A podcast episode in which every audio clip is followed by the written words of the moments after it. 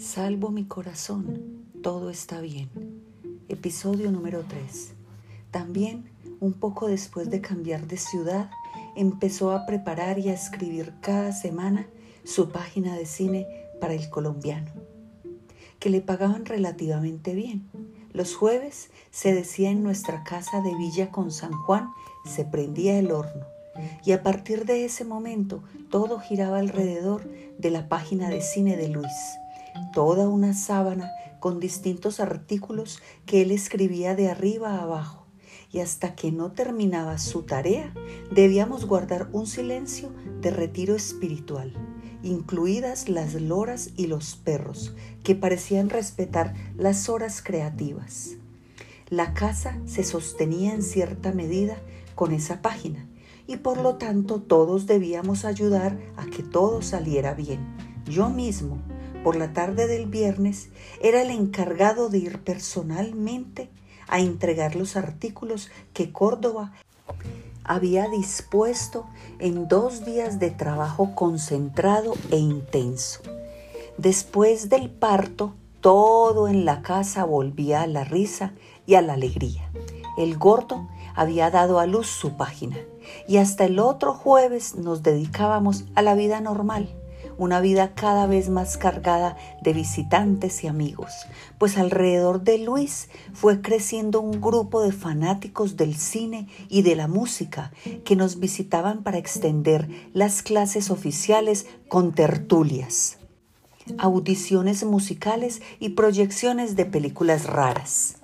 Poco a poco, Córdoba se había convertido en el crítico de cine más respetado de Medellín y quizás el más importante de Colombia, el André Bacín colombiano.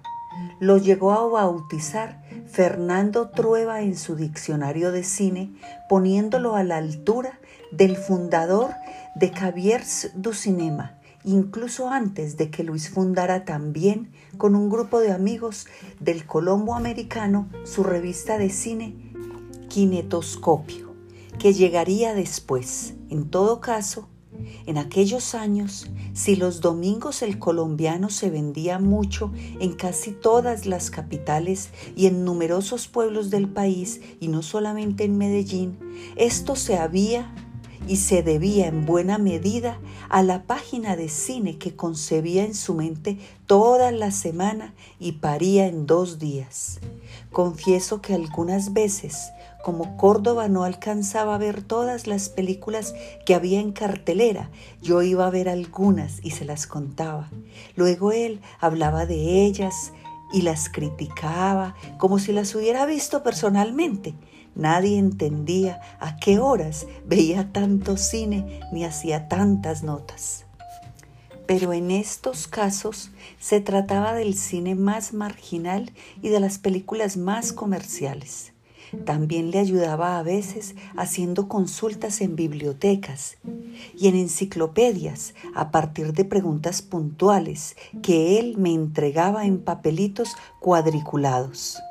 Además de Luis y yo, los primeros habitantes de la casa fueron una muchacha de servicio chocuana, Conchita, una gran cocinera que había trabajado varios años haciéndole espléndidos manjares al obispo de Quibdó, y la chica chica, Ángela María, Angelines, nuestra joven asistente. Esta última solo algunos días a la semana. En cuanto a los seminaristas, el provincial prefería al menos en los primeros años y tal vez para evitar que nosotros dos pudiéramos tener alguna influencia negativa sobre ellos, que a nuestra casa vinieran a parar solamente los misioneros que llegaban enfermos de las selvas del Chocó. Nos pidió que ellos pudieran pasar la convalecencia con nosotros, como si tuviéramos más un sanatorio que una casa que descansaran allí y se curaran con calma de la disentería, la malaria, el dengue o cualquier otra de las extrañas fiebres tropicales que daban en la selva.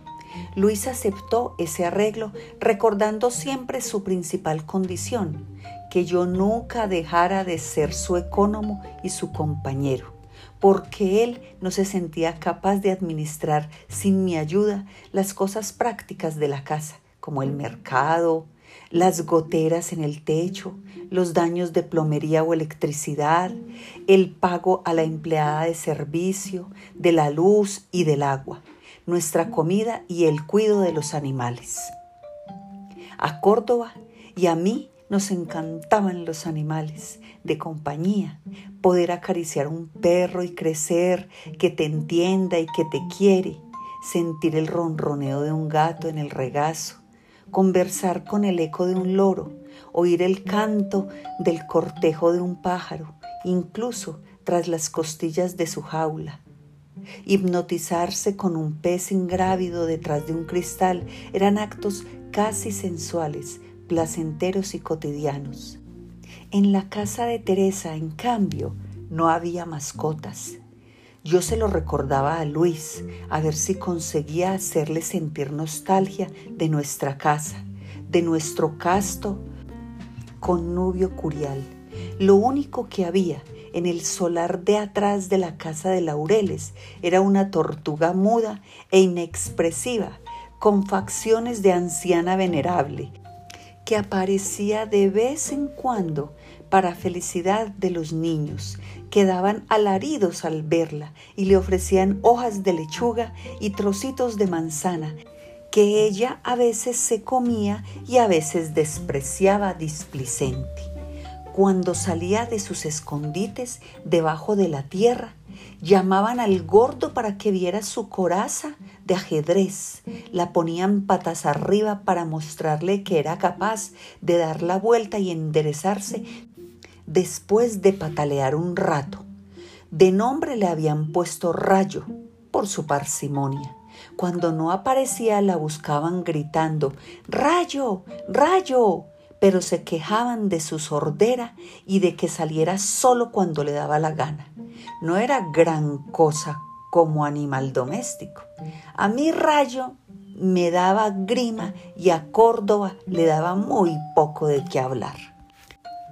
Lo único que podía decirles a los niños era que las tortugas envejecían muy despacio, podían vivir hasta 200 años y al final lo único que les daba era una ceguera paulatina y corazón cansado, hasta que el fin se aproximaba y se detenía, aparentemente sin sufrir. Al parecer era muy conveniente tener sangre fría, vivir despacio y tener caparazón. En la casa de Villa con San Juan, en cambio, tuvimos siempre animales de sangre caliente. Ha pasado mucho tiempo y es posible que mi memoria desfigure algunos de los detalles, pero Joaquín me ha pedido, no sé por qué ni para qué, que le haga la lista de los animales que convivieron con el gordo y conmigo. ¿A quién podría interesarle esta lista? A mí solo me da una especie de melancolía por tantas cosas y tantos afectos que desaparecen, como hojas que se pudren, como troncos sepultados en la arena por las olas del mar. La gata que más quisimos era hermosa, negra azabache, elástica y ágil, muy vital, una fiera doméstica, inolvidable, que Córdoba definía como el perfecto resumen de una pantera. Siempre que Luis se levantaba de su sillón de lectura, ella pegaba un brinco y se sentaba allí mismo, en el vacío cóncavo dejado por él como en busca del resto de su calor sobre el asiento. Cuando la adoptamos y bautizamos, los dos estábamos viendo al mediodía quizá la única telenovela que vimos completa en toda la vida.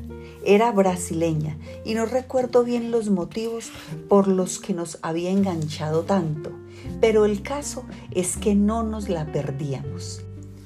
Era en blanco y negro, y la protagonista se llamaba Zuka. Asimismo pusimos a la gata negra, que ya no tengo claro de dónde nos llegó, Zuka. Por lo que recuerdo, la Zuka de la telenovela era la hija natural de una esclava negra con un hacendado, una mulata. La representaba una actriz, Gloria Pires, que era bellísima y creo que Córdoba estaba tan enamorado de ella como yo del muchacho que la cortejaba, Fabio Jr. Alguien me dijo que después ellos se casaron en la vida real y tuvieron suquitos. Nosotros nunca más volvimos a ver telenovelas y solo prendíamos la televisión a la hora de las noticias. También nuestra azúcar tuvo muchas crías negras y pintonas. A todos los gaticos los pudimos acomodar en buenas casas de familia. Los despedíamos siempre con una dote especial, un moño en el cuello hecho con cintas coloradas, una bolsa de arena y una lata de atún. Cuando Córdoba se iba de viaje, Zuka lo buscaba por un tiempo, ofendida, casi indignada, maullando de rabia y luego se perdía. Una vez que Luis se fue a probar suerte como empleado de radio en una emisora en Colonia, quizás el peor error de su vida, del que más se arrepintió. Zuka se fue para siempre y nunca volvió. Al regresar el gordo, nos quedamos con un hijo de Zuka, tan negro como ella, al que pusimos Recaredo, por el rey visigodo, pero no había heredado el misterioso encanto de su madre, no sé por qué, tal vez por lo predecibles que resultan ser siempre los machos. Tuvimos un perro pastor alemán, Lucas. Solía hurgar y lamer las botellas de cerveza medio vacías porque le gustaba la cerveza. Claramente, haciendo honor a su origen, una vez, por esa insana inclinación, se tragó una tapa de botella, la explicación de su persistente tos de perro de su dolorosa inquietud diurna y nocturna, salió en una radiografía y hubo que operarlo. La tapa era de Pilsen. En esa operación se nos fue casi el presupuesto de todo un mes, pero Lucas nunca volvió a ser el mismo. Por recibir a Lucas precisamente perdimos a Recaredo. Cuando llegó Cachorro, el pastor alemán, Recaredo tuvo un ataque de celos incontrolable con arrogancias violentas de macho. Y como eran del mismo tamaño, el gato atacaba a muerte al cachorro apenas destetado, hasta que un día casi le saca un ojo.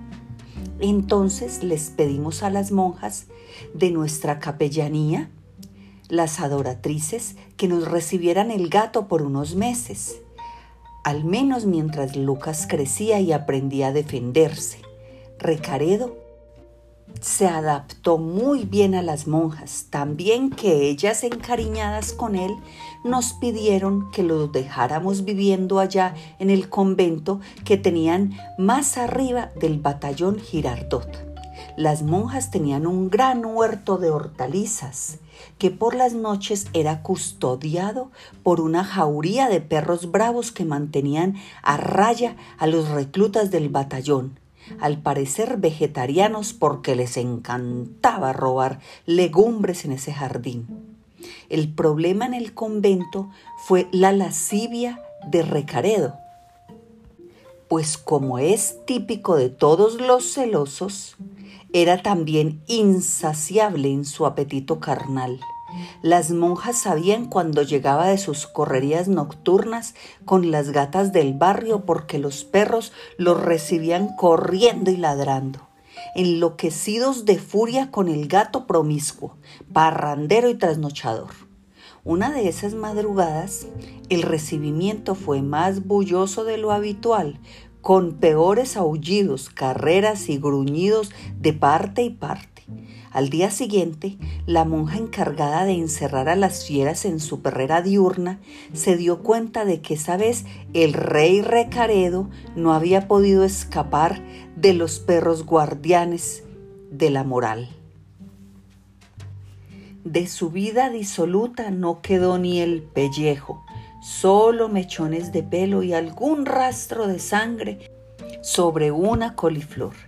Tal vez por esas cosas ahora se estila tanto castrar a las mascotas. Es una costumbre terrible que incluso algunos animalistas practican, pero que Córdoba y yo nos negábamos de plano a cometer. Tuvimos un tucán al que pusimos Publio Ovidio Nazón, por el narizón poeta latino.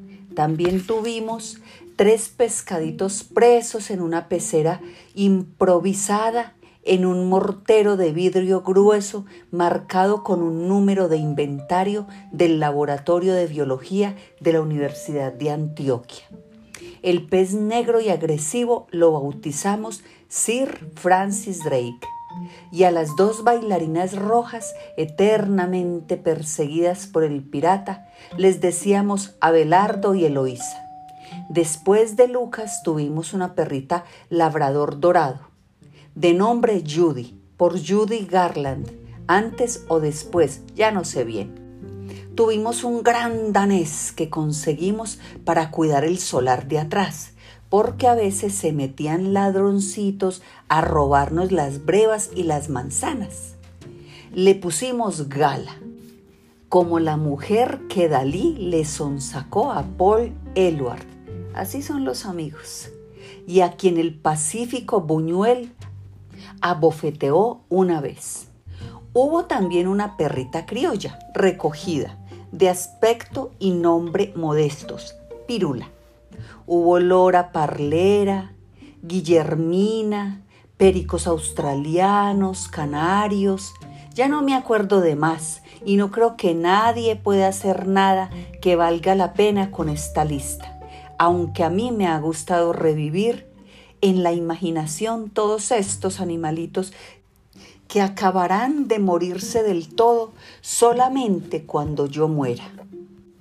Cuando los médicos encontraron su arritmia, el corazón crecido, su obesidad medida en masa corporal, los tratamientos que le recetaron a Córdoba fueron tres, un marcapasos, régimen y ejercicio. Lo primero fue lo más rápido, lo más sencillo y lo más efectivo. Una mañana en la clínica cardiovascular de Robledo, el doctor Medina le instaló debajo de la clavícula el aparato. Era de los primeros, no pequeñito como los de ahora, sino casi tan grande como un celular de los de hoy. Fue así como el ventrículo izquierdo de Luis no se volvió a desbocar sino que mantuvo su trote parejo y rítmico durante varios años. Sintió un alivio súbito desde el mismo momento en que se despertó de la anestesia. Nos dijo muy feliz.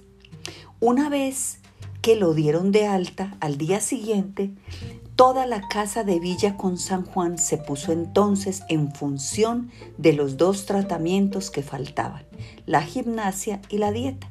Muy temprano por la mañana, el gordo se ponía la camiseta sin mangas y los shorts extra grandes que Angelines había encontrado en una tienda de prendas XL por el poblado.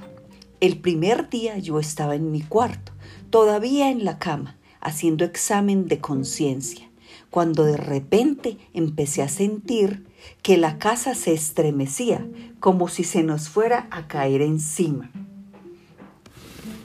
Creí que era un temblor de tierra, porque las vigas de madera gemían y las columnas parecían mecerse desde sus cimientos en el fondo de roca maciza. El gordo había recordado que de niño el único ejercicio que le gustaba era saltar el lazo con las vecinas y se había comprado una cuerda para saltar. Cada brinco parecía una bala de cañón cayendo en el tablado de su cuarto. ¡Bum! ¡Bum! ¡Bum! que repercutía sobre toda la casa. ¡Bum! ¡Bum! Lucas ladraba, las loras puteaban y la cocinera Conchita desde adentro preguntaba a los gritos, Don Luis, Don Leo, ¿qué está pasando? Aquello parecía el fin del mundo. En el cuarto de Luis, un elefante de 138 kilos daba brincos y la casa temblaba. Pero todo pasó muy pronto, afortunadamente, porque después de 20 o 30 saltos, Córdoba se cansó y bajó a desayunar, sudando, con una toallita verde detrás de la nuca, todavía en shorts, con las columnas dóricas de sus piernas al aire y velludo como una oveja negra y por primera vez en muchos años descalzo. Al ver el desayuno, que consistía en un huevo hervido, amputado de yema, solo la clara dura, una galleta de soda simple, sin sal ni mantequilla, una tajadita esmirriada de queso blanco fresco casi transparente y un café negro sin leche y sin azúcar. El gordo nos miró con cara de perrito castigado y empezó a masticar con una tristeza muda y un notable disgusto en las papilas. Yo trataba de que él no viera mi arepa con quesito, ni mi croissant con mermelada, pero era inútil porque me miraba comer como miran los niños pobres comer helado a los niños ricos. Intenté tragar lo más rápido que pude. Llevé a la cocina mi taza y mi plato vacíos. Me entretuve lavándolos y le di instrucciones a Conchita para el almuerzo que no sería mucho mejor que el desayuno. Media porción de pechuga de pollo sin sal a la parrilla, abundante ensalada de lechugas y brócoli con vinagre y una gota de aceite y una galleta de soda. Nada de jugo, solo agua. Nada de postre, un tinto sin azúcar con endulcorante. ¿No le puedo hacer siquiera un arrocito blanco? me preguntó Conchita. Ni riesgos, le dije yo. Son órdenes del médico y más nos vale cumplirlas si no queremos que Córdoba se nos enferme más. Luis en el patio trataba de enseñarle a la lora Guillermina la palabra dieta. Dieta, Guillermina. Diga, dieta, dieta, dieta. Le repetía Córdoba una y otra vez mirándola con cierta triste melancolía. Pero la lora no le entendía bien, lo miraba con desconfianza, doblando la cabeza a un lado y repetía otra cosa que Angelines le había enseñado antes, cuando la lora era joven y aprendía a hablar. Teta, teta, teta, teta. Dos semanas después, cuando los brincos de Córdoba un poco más largos que la primera vez, nos seguían despertando todas las mañanas con su rítmico temblor de tierra y vibración de vigas y cimientos, ocurrió algo que jamás me había pasado en mi larga convivencia con Luis, mi más querido condiscípulo y compañero desde los tiempos remotos del seminario mayor en Sonsón la muchacha le había preparado la cena, según mis instrucciones, un trozo de bagre blanco hervido, sin sal, pero con mucho cilantro, dos papitas criollas también hervidas, con su cáscara, a ver si así se veían un poco más sustanciosas, y ensalada de puerros y tomate verde, con vinagre y dos gotas de aceite de oliva. Pero ocurrió que a mí me hizo arroz con almendras, hervido en caldo de costilla y cebolla, el cual desprendía un aroma exquisito, pernicioso, y en lugar de servírmelo en mi plato, como yo mismo le había pedido, puso toda la fuente colmada del suculento arroz en la mitad de la mesa y equidistante entre el plato de Luis y el mío. El recipiente humeaba como una tentación, como un efebo desnudo envuelto en la neblina y los vapores de un baño turco. Después de probar un trocito de su pescado desabrido, el gordo ni corto ni perezoso Entrecerró los ojos y alargó el brazo. Cogió con avidez la cuchara de servir y relamiéndose los labios se sirvió en su plato no una ni dos, sino cuatro cucharadas de arroz con almendras. Agarró el tenedor con una avidez y un afán para mí desconocidos y empezó a echarse vorazmente en la boca tenedores repletos de ese aromático manjar de los árabes. Yo lo miraba sin modular, pero después de ver subir y bajar su tenedor varias veces a un ritmo de pelton, me atreví a decirle con mucha calma, pero con firmeza y con un índice señalando el plato. Córdoba, no debes hacer eso. Recuerda que tú tienes prohibido el arroz. El gordo soltó un largo resoplido, como desinflándose desde las profundidades de sus entretelas. Apoyó al lado derecho el tenedor y apretó con la mano izquierda el cuchillo hasta que los nudillos de los dedos se le blanquearon. De repente muy despacio abrió su manaza derecha y cogió con ella todo el arroz con almendras que todavía le quedaba en el plato.